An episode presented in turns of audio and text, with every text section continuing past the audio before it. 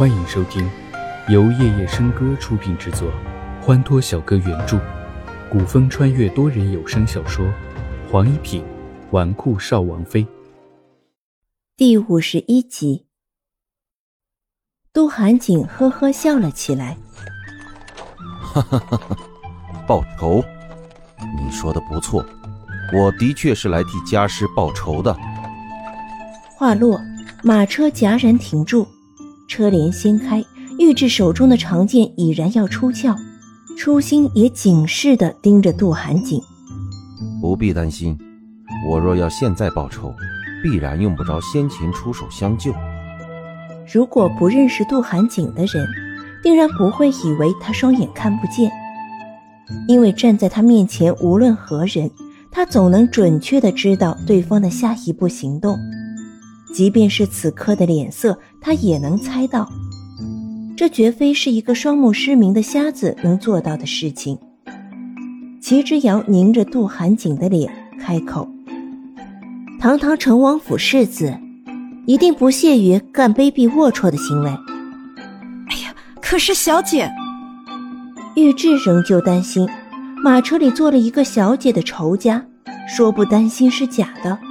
他还想说什么。被齐之遥阻拦，继续赶车。马车缓缓前行，杜寒景脸上的笑容始终未曾散去。一个如此有胆识的女子，他杜寒景此生第一次遇见。她也果然不负师傅所言，是个奇妙的女子。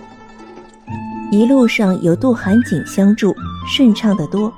只是还未到达山顶，就已经快夜深了。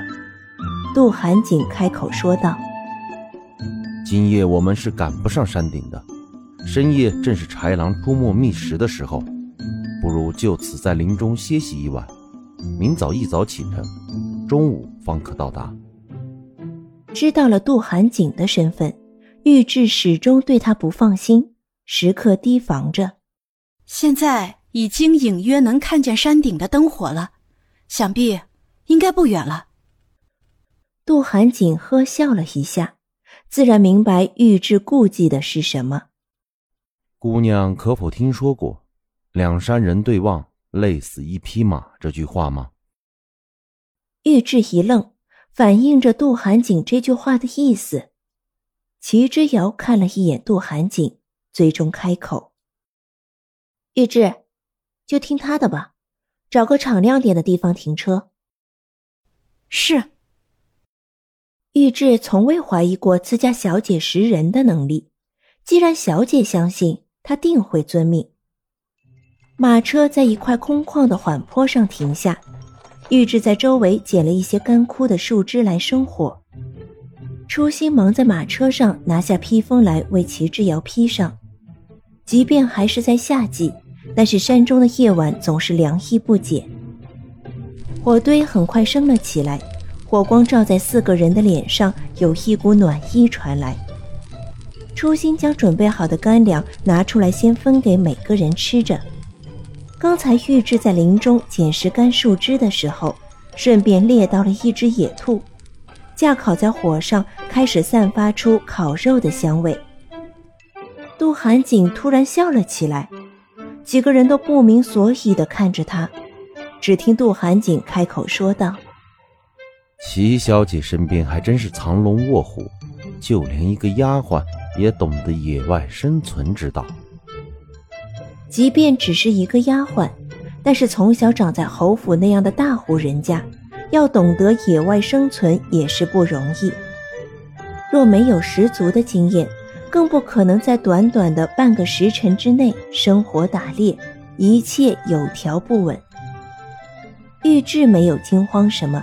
只是看向了齐之遥，齐之遥看着正在烤着的兔子肉，说道：“景世子虽然是成王府的旁支，但也算是含着金汤匙出生，又怎么会懂得平头百姓的生存法则呢？”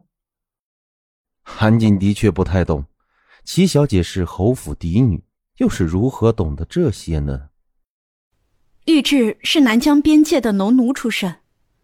从我记事开始，就不断的被人贩子卖来卖去，有时候我也会逃跑，可是每次都会被抓回去，然后被暴打。直到七岁那年遇上了侯爷，侯爷将我带回了侯府，让我伺候小姐身边，玉质才第一次过上了人的生活。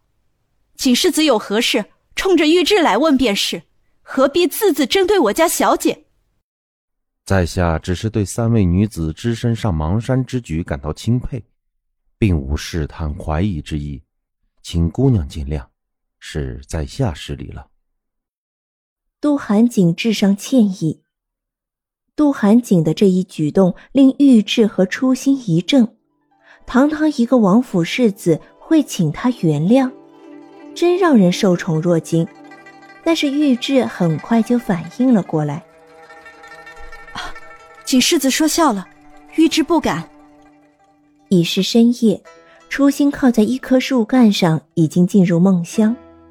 玉质却是不敢睡，一直在守夜。齐之遥也没有睡着，他在想着如何开口询问杜寒景那首《春江花月夜》的事情。杜寒景同样没有睡着，敏锐的他从呼吸之间听出齐之遥尚未入眠。开口道：“齐小姐，可听说过海外的黑匣子岛？”